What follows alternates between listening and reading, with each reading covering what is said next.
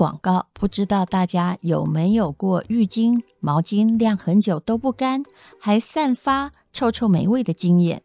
台湾很潮湿，浴巾这一类每天都会用到的贴身用品，如果不够透气易干，容易变成了细菌的温床。老安举棉之境纯棉纱布巾系列，严选优质棉花。搭配特殊织法，加大每层纱布之间的空隙，除了吸水力更强之外，透气度非常好，晾一晾很快就干了，细菌不易滋生，而且会越洗越柔软，不会有一般毛巾越洗越硬的问题。贴身用品就是要选择这样的好品质，产品通过多项 SGS 检测认证，不含人造纤维。不添加甲醛、荧光剂、柔软剂等化学物质，不刺激皮肤，连新生儿、敏感肌都适合。它的抗菌包装很特别，也很方便。里面的产品不需要先清洗，拆封马上就可以使用，立即感受最天然纯净的触感。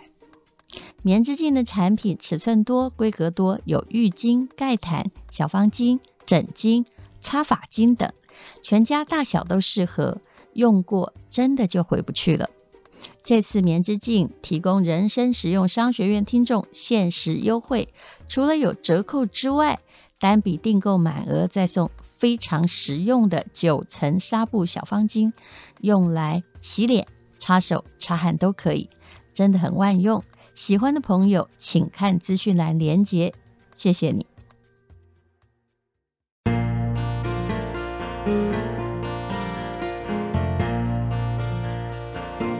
天是美好的一天，我看见阳光灿烂。今天是快乐的一天，早上起床充满希望。今天是勇敢的一天，没有什么能够将我为难。今天是轻松的一天，因为今天。今天又可以好好吃个饭。欢迎收听人生实用商学院。院长好，各位人生实用商学院的同学们，大家好，我是林峰批。那今天我们要来分享的这一篇文章呢，是商周商业周刊在七月中的时候出刊的一篇。呃，这个作者呢，也是一个资深的主笔马自明。我想我们的戴荣院长也常常访问他。嗯，那他在这篇文章提到哈，就是说，呃。展望今年下半年的这个投资市场呢，他觉得他去访问了大概十几位国内的经济学者跟投资专家哈，他觉得呢，今年的下半年的市场环境是三好两坏，因此他觉得好消息比坏消息多，所以呢，这显示你进入这个市场是还有猎捕的机会，这是他的文章的一个主旨。从我们现在录音的时候已经是九月中了哈，九月中看起来嗯。是三坏两好，哎，我等会就是要让你来分析哦。他讲的这到底是不是真的好消息，是不是真的坏消息？对，我一个一个我们来检视一下，并没有看到那篇文章，嗯，所以呢要分享嘛哈。第一个，他说第一个好消息，上半年高通膨冲击市场，但下半年通膨压力可望缓解。好，他说通膨虽然不会太快下降，但到了下半年之后，估计是会慢慢趋于缓和的。台湾金融研究院的副董事长，还有中呃中经院前院长吴中书他说啊，最鲜明的指标就是原油还有黄小玉的价格已经大幅的回档了。那我想要问一下我们的淡如院长，你真的觉得在下半年开始，这个通膨的状况会渴望放缓吗？这是理想的状况啊，请记住台湾的看法，嗯，不等于全球，嗯哼，而事实上现在没有一个国家。可以自外于全球市场说，说、嗯、哈，我控制起来了哈，啊、那别人没关系，没有这回事。我们来看看美国吧，嗯、哦，当然了，中国是有可能，因为人很多嘛，哈、嗯，他们还在这个降息，嗯、但是降息是有它的成因哈，我们再来说，嗯哼，那各位应该已经知道，美国现在只要有十张钞票，大概有四张是不明不白印出来的，嗯、不是因为正常的经济循环而产生的，对不对？是。我们来看看美国不断的加息，前不久呢，股市又跌乱七八糟，为什么？嗯、因为联准会有说，本来说我们已经停止升息了，而、呃、不是说停止升息了，暂时停止。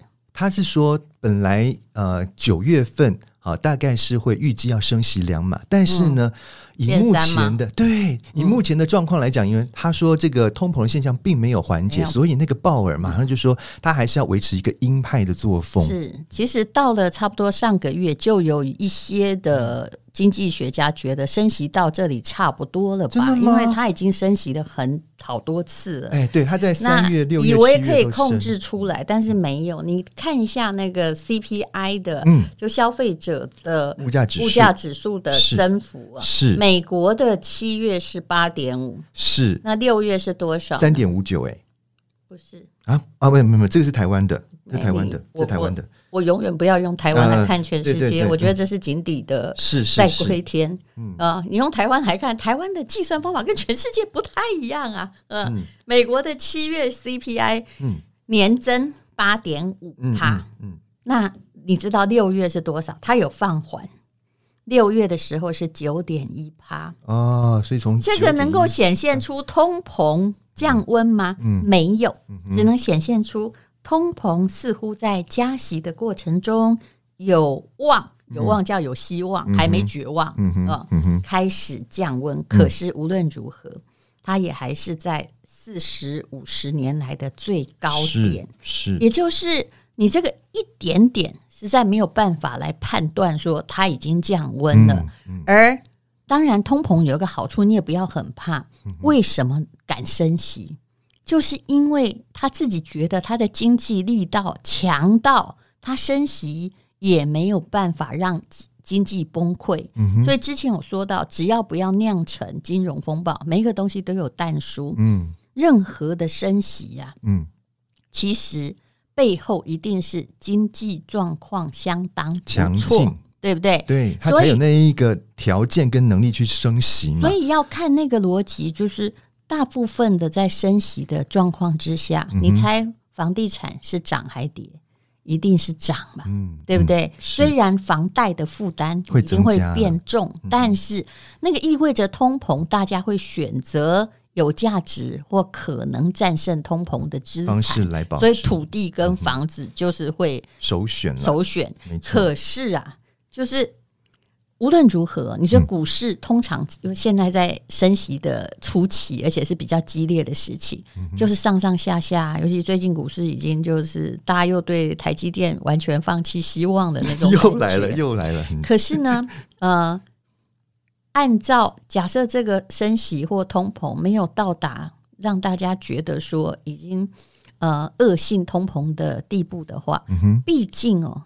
股市还是跟着通膨是一起涨的，联动的，对，是联动，嗯、而且是微微的这个正比的，嗯，绝对不会变成反比。就是现在一边在通膨，然后我的股市呢，前面是会震荡很厉害，然后一路往下跌，嗯、一路往下跌就得降息了呀，不是吗？嗯、就表示经济活动不活络，嗯、所以经济学它是一个生态体系，是是，是。不可以说说哦，升息股市就会跌这样看，但是。散户的反应真的好直接哦，那是最敏感的，对不对？对，只要两码变一码，哎、嗯，它就跌了一千点，第二天呢又跌了几百点，嗯，这就是散户的在财务金融学的心理学上是散户的反应。那你千万不要变成这种散户啊，嗯、那你就永远就是杀在最低点，又没有赚到之后的通膨升温的获利。嗯，好，这是他讲的第一个好消息，结果一。分析起来好像也没这么好嘛，不对不对？欸、好，他说第二个好消息是什么呢？第二好消息是上半年联准会的暴风式升息，我刚刚讲了，在三月、六月、七月都各升息。本来大家觉得可以了嘛，嗯，升到这里应该抗抗得住了嘛。嗯，他说下半年的升息力道会减缓。好，美国联准会呢，这个暗示说，呃，这个九月份。好，那，他这边是写说七月份可能会再升息三码，那七月份已经过去，其实是已经是升息三码了，了对对对。对但是他说九月之后呢，因为通膨的趋缓，所以联准会也会放慢升息的脚步。所以他预期呢，这个九月跟十一月可能各升息两码，但是啊，我必须要先吐槽一下呢，因为这个是这个文章是七月中的时候的文章，在前两个礼拜，那个鲍尔他已经呢发表了一个非常强硬的谈话，就是说，因为他要力图把这个通膨呢压到百分之二以内，所以呢，目前看起来这个升息的脚步不会放缓。不好意思，你刚刚说二吗？啊，基本上来讲，不是指台湾吗？不是，你知道这个到嗯到七月还是八点五？哎，是啊，你二是哪来的？所以幻想嘛？这就让大家就是说，这个鲍尔的升息脚步，它并不会放缓下来嘛，对对不对？所以现在人家讲说，九月份升息三码还是最可能的。他本来是说预计是两码，现在。基本上来讲，已经要调高到三码。那我们先不要看那个几码，那个对于我们的民生哈，就是这种波动，因为大家哈都不是美国的富豪嘛，就也没有借很多的美金，好像没有那么多感觉，对不对？好，那我们再来看一个新展的经济学家，新展集团呢，他说其实美国。这个明年哈一定会维持在四趴的利息的高点啊，所以美金最近才一直升嘛。很多人在讨论台币贬值，台币没什么太大贬值。我是说，你听看起来很大，对不对？但是呢，跟其他的国家比起来，相对比较，其实真的还好。你知道，像我看哦，因为我手上还是有澳币跟纽币嘛，大概各国都有，所以我很容易去看出来，像澳币。我们录音的这一个礼拜哦，是大概就跌了四趴，你知道？啊、相对美金，啊、那台币呢？只不过就是呃，顶多一两趴了，就这样子。嗯、所以我们的，因为我们是咬紧美金的，嗯，对对，所以我们的贬值相对是比较小的。你倒是，如果你手上有台币，你真的不用担心，因为。呃，与其放在其他币，目前台币还是比较稳的，嗯，还是算强劲的货币。对，所以啊，就是说，呃，很多人他一直不断的在这个呃外外汇上面在计较说啊，你要赚多少？其实我觉得是没有必要的，除非你身上每次有人跟我说要不要去换钱，我说有，你有没有一亿？你有一亿，你换啊，你才赚得到啊，不然。搞了半天又有汇差，或者是说你真的有那个需求啦？但是现在来讲，你要出国，其实基本上也不太可能嘛。赚不到钱，就是也亏不到什么。你就是要的时候再去换就好，因为你顶多就一百万，好吗？台币已经我说的已经很多了。你为了你那个三个月后要去日本，现在换是哪一根筋错？前不久就有很多人在换，有没有？是啊，你知道美国美元对日元，因为我有日本公司，所以我对日元的观察一直就是。Keep an eye on me，就是一直在看它。嗯嗯、现在是到一比一百四了吗？你自己看，我们录影录音的，的这一天是九月这个七号左右，一百四十四了呢。对对啊，而且这个这一个月内，它的额度大概是在一百三十二到一百四十四，就是你看看，嗯、其实这个差距。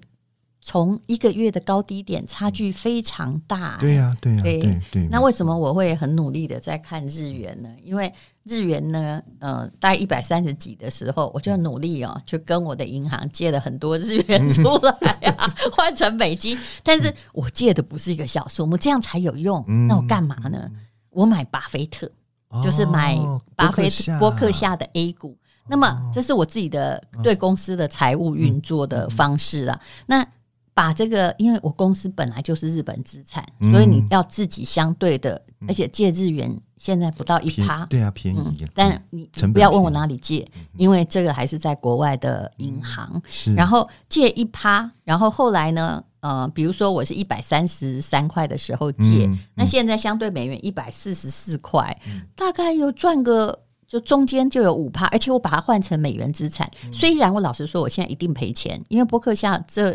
哦，这一个礼拜。全球的状况都不好了，是呀，没有办法。他也从这个四十，本来是四十三万买的，然后后来呢就变最高有到四十七万多，然后现在呢又退回四十一万多，谁没有在赔钱？一定有的啦！你看那个道琼跟费半的那个指数都已经跌掉这么多了，你看我的运作方向就是对，你要自己做一些避险，但是你应该知道波克夏。一张多少钱？大概四十几万。也大概就是要哦一千两百。一千三百万要了哦，对，乘以三十嘛，两三张就是要四五千万，是啊。所以如果你只是要去出国什么，拜托我们不要讨论汇率这件事，除非你公司要避险，是是。赚不到几块钱，你相信？啊？所以其实他讲的这个第二个好消息呢，我也不见得认为他真的是好消息。我们再看他第三个好消息，他说啊，现在变一好四坏哈。他说上半年呢，我们会担心经济衰退，那他就觉得下半年这样的忧虑渴望降低啊。我觉得下半年其实，嗯、呃，该怎么说呢？嗯、其实经济衰退，如果你升息，你经济衰退的风险就比较大呀。嗯嗯，是不是？是啊。像大陆最近状况不是很好，嗯、房地产股哦，我朋友的那一个，他是十大绩优房地产股，它的价格，因为我也有买哦，所以。你可以知道，它是从七块钱，它平均大部分这上市以来都维持七块人民币，嗯哼，现在剩下两块耶，而且它是一个不会倒的房地产公司，你就知道这个有多惨。我不是说它泡沫六成诶，不是房价没跌啊，但房地产公司的盈利很惨。对，你说他们有跌吗？上海有跌吗？没跌，对不对？这就是不能够把房地产的所有东西都当成。同样一个人在观察，所以他才降息嘛。嗯，对呀、啊。那，啊、那我想请问你一个问题：嗯、那个全世界都在升息，现在好像连纽二澳也在慢慢升息啊。嗯、那美国升息升得很凶，嗯、那大陆降息 for what？为什么？我觉得我们要搞清楚的是这个逻辑。它就是要促进经济，不是吗？是的。如果降息，嗯、对不对？我的货币就是会。宽松贬值，对不对？对，会至少虽然它降的不多啦，那个十个基点，哎，真的是很少很少。但是这是一个启示，就是呃，我现在降息了，那么我的货币呢会贬值，我就是为了要增加出口啊，嗯，对不对？让我的。价格更有竞争力啊！你们都在升息，是？请问大家都在升息，你要买什么？你一定是在买那个越来越便宜的东西啊！当然，当然，当然。但是它这个也有一点点一，就是我我会这样子想了，就是说，因为钱是聪明的，钱会往那个高息高息的地方去。对。所以，我也在想说，我们台湾能够一直维持不升息吗？我觉得也不可能。我们也会升息啊，对对。但是我们的经济状况，因为是现在还在 K 型反转，也就是可能有的很好。那像其他的服务业，目前你真的在升息的话，会弄倒它，是啊，对不对？所以你不可能像美国那样升这么多这么快，对不对？就好像为什么他会发给动不动哦，为了买票，我必须这么说，就发给那个。呃，低收入民众啊，每就一直一发个两千美金，两千美金，我们敢发吗？不可能，不可能，我们一发下去，财政的问题是，对，而且可能会造成恶性通膨的问题。所以你看，我们是对的，我们发钱很谨慎。对，没错，没错。那他这边讲到了，就是他为什么会认为说下半年这样子的疑虑会降低，是因为呢？他说他有，他说他有两个原因。第一个是他认为通膨并没有破坏消费者的需求，就像你一开始讲的。就说民众还没有是的，还有能力去购买东西嘛？嗯，对不对？好，第二就是说，他的他认为就业率还一直在保持上升的状态，这个是最大的问题。民众还找得到工作，对，只要你有工作，那你就有钱，那你有钱就可以买东西。所以什么状况会变得很糟？就是已经不需要那么多人工作，连就业率都在往上升的时候。那这时候就表示你恐怕要非常小心了，是这经济是要崩盘的，嗯、所以目前就是就业率在支持，对不对？对谁都找到工作。哎，最近在台湾啊，其实有某一些状况，就是就业率我觉得还不错，没有看坏。嗯、我有很多朋友啊。比如说，嗯，我有个同学，他就说，因为他是做高科技业的，嗯、那疫情呢，他遇到了裁员，就只好两三年在家里。他说，相妻教子，学做家庭主妇。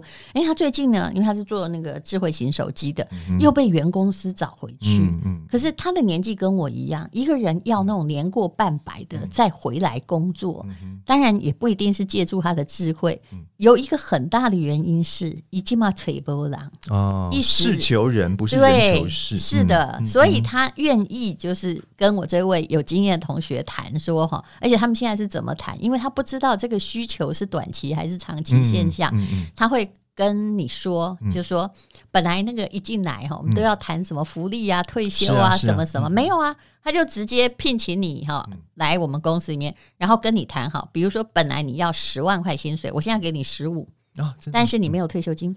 哦、就是我把你 package 谈掉了，是是，那你等于是一种就是，嗯，那个叫什么，也有点像アルバイト，对不对？但是你有你个人跟我公司合作，公司不再帮你负责以后的事情，因为其实年纪大的你要知道，对负担会很多嘛，是不是？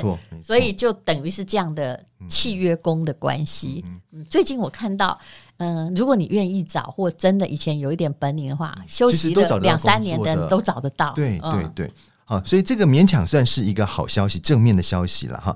那再来，我们看他讲的两个坏消息哦。第一个就是。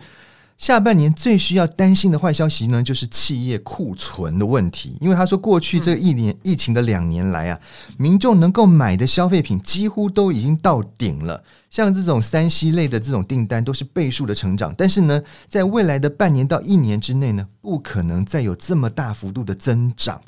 所以，当存货超过了订单，企业就必须为了打消库存而烦恼了，就必须要降价。但这个我觉得还好，嗯，因为现在的企业基本上供应链做得不错，嗯哼，留的库存不会像以前那样哦。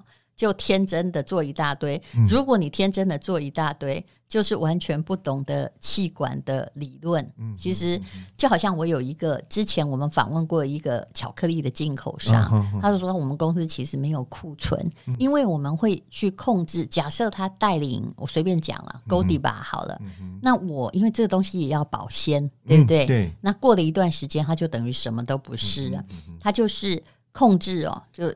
在航运上也控制最短的时间可以到，嗯、然后按照销售量，我留的这个最低的库存量就这样而已，而且两个礼拜内的货我才备，不然我连到国外我都不叫，嗯、不像以前哦。你知道现在的厂商在控库存，尤其是进口商，不像以前是说来我给你买几板嘞，嗯、你知道吗？一万个好一个五块钱，那五千个一个八块钱，所以我就买一万个。现在不是这样谈的，所以我觉得啦，这个倒是。反而你觉得差的东西，我觉得是还行，因为、哦、真的吗？因为大家都在管控生产的流程，啊、可能也变得比较精明了啦。而且我也觉得，我们戴荣院长常常在他的这个电商里面，在帮很多的企业主在打库存，对不对？对，这是我们做的好事哎、欸。对，还有买一送三的，啊、买一送四。送像前不久有一个保养品，它真的还不错。嗯、哼那但是呢，它只剩下了三个月的起效。哇，那这样子还不赶快把它消掉？所以啊，他是听到我们 podcast，我不是那，那还算聪明。我觉得他还零库存计划，嗯、对你说对了。我觉得他还算聪明啊。是的、欸，有的人就不愿意死守。你知道他有多少个吗？我不好意思说哪一间，但各位如果来听，这真的是捡便宜的机会。嗯哼，剩下三个月，嗯，他有四千个。哦四千个还不少哎、欸，对，我就跟他说哦，你现在也不要想说，他说我的本钱是我说你先不不要再跟我讲本钱，对呀、啊，你之前有卖掉，也许你做了一万个，你卖掉这六千个，你已经有赚了，对不对？对。保养品的利润我们也大概都知道，是。对不对？就成本跟售价之间，我们大概应该重点摆在赶快把它销出去。是的，你就算是只是拿成本回来，你也应该要去卖掉啊。不是，就是拿成本，就就是拿成本的三分之一，你也应该要卖掉，因为。不然你怎么做新的？而且你还不能在你的官网卖，你一卖就完蛋啦。没错，没错。所以我们真的是哦，做善事。我记得是本来他那一支是在药妆店是一三八零，嗯哼，我们买一送三九六八怎么样？但是我们必须告诉大家说，这个就是三个月内你要用掉，那你赶快好。其实因为。一一个只有三十 CC 嘛，嗯、我努力的贴，我用得掉，我自己试过了。那看来也没有说真的过一天就不能用，而且它东西好，没有到那种程度。四条哈，如果你可以、嗯、对，也没有到程度，但是你不能这样告诉消费者。啊、所以三个月内，你想想看，你只花九百六十八块就做到顶级保养。你看，像我这样讲，男生都会买吧？嗯、呃，各位，他不久要推出一次，请大家看一下哈。期待，嗯、希望他就跟着我们这一期的广告出现，因为。我们就你要你要知道，存货我们不能太大张旗鼓，会破坏那家。所以你做生意要帮别人想，不能是我帮你把存货卖完，然后你的新货永远卖不出去，这是什么世界啊？这也不行。嗯哼。好，那第二个坏消息是什么呢？这就真的我觉得还是蛮坏的消息了哈。另外一个坏消息是，历经了五个月的，呃，现在讲起来应该是七个月的俄乌战争，乌俄战争到现在还没有结束。那这是一定坏消息啊！嗯嗯，我们的央行总裁呢，杨金龙说啊，所以说乌俄战争是下半年经济的黑天鹅之一。这个战争要怎么落幕，会为下半年的经济投下变因。好，那。央行还为此哦下修了今年的经济成长率到百分之三点七五。好，那另外就是说啊，因为这场战争啊，使得这个能源的价格飙升，企业的成本也上升，这也会打击到经济，让欧洲陷入衰退。所以呢，这个乌俄战争如果不尽快落幕的话，不但欧洲的经济会受到打击，整个阴影呢还会扩及到亚洲，甚至是美国。是，这就是他讲的呢。下半年市场里面的三好两坏了。那我早觉得俄乌战争正在慢慢的在对经济的影响，因为刚开始的时候最严重。可是现在那个什么。就是德国他们这边的天然气，天然气，对，但这件事情是已经发生了啊，嗯哼，该断的也已经断了。但接下来如果进入到冬天，这个需求会更大哎。对，你应该担担心的是另外一场战争吧？我最近看到有一个杂志，我不能说这是聪明还不聪明，就是有时候你不要吓大家，就战争离我们有多近，然后用红色的封面哦。嗯、那我心里在想说，我根本不想要打开那本杂志。我你知道吗？我俄乌战争。虽然在经济上一定会有骨牌效应，一定会影响到所有的国家，嗯、但是它的地理离我们比较远。较你有没有想过，可能有比较近的呀？对，对不对？嗯、前不久那飞机在那飞来飞去，你都不怕？你在担心俄乌战争？呃，对对对，这也是重点啦。所以。有时候，后来我的朋友就跟我说：“那那个商周也做过什么？二零三七年之前什么必得一战之类。嗯”我说：“我跟你讲，那个没关系，那个就好像告诉你，二十年可能你会得癌症，你不会紧张。嗯、但是如果你那个标题叫‘战争离我们有多近’，没有人要面对这个事实，保证一定卖不出去。”嗯嗯嗯。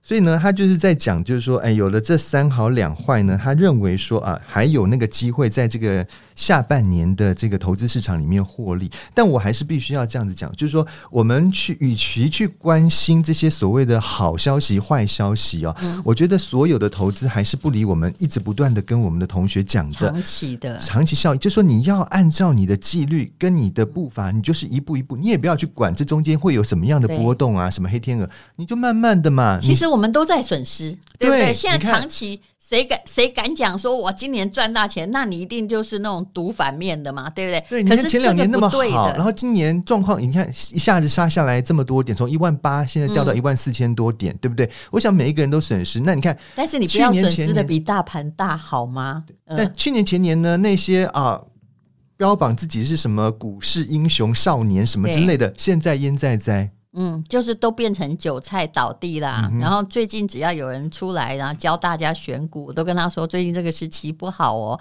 嗯、可是也要劝告大家，请问，如果你买长期，你真的在存以后的老本的话，你是低点进场让它涨，还是高点进场以后让它长期跌好？一定是前者嘛？对，所以你刚刚不是一开始在讲？就是讲到说，像台积电现在大家又忽然之间好像把它弃之如敝屣了。我跟你讲，现在才是真的应该要进去捡便宜的时候。呃、我个人是觉得，当然不要说是投资个股啦，我们不是说站在个股，我的意思说，我是觉得它可能还没哈，嗯、因为明后年也不是很乐观。嗯、但是无论如何，如果你真心喜欢台积电，嗯，你。又有足够的钱的话，假设你有一百万一张十万块，嗯、你为什么要一次投呢？嗯、你就是要慢慢接，慢慢接。我倒觉得，并只要是绩优的股票，其实都没有问题。是这样子买的。是他说他曾经买在那个台积电的，就是平均哦，买在很贵很贵几年前，可是后来加上配股还有什么啊？它还是几年涨了几倍。是啊，所以。总而言之，还是哦，选择啊，还是还有努力的方式都很重要。是，嗯，好，非常谢谢林峰 P 医师。所以，哎呀，这就经济现象，专家说好的哈，不一定是好的；对，专家说坏的也没有太早。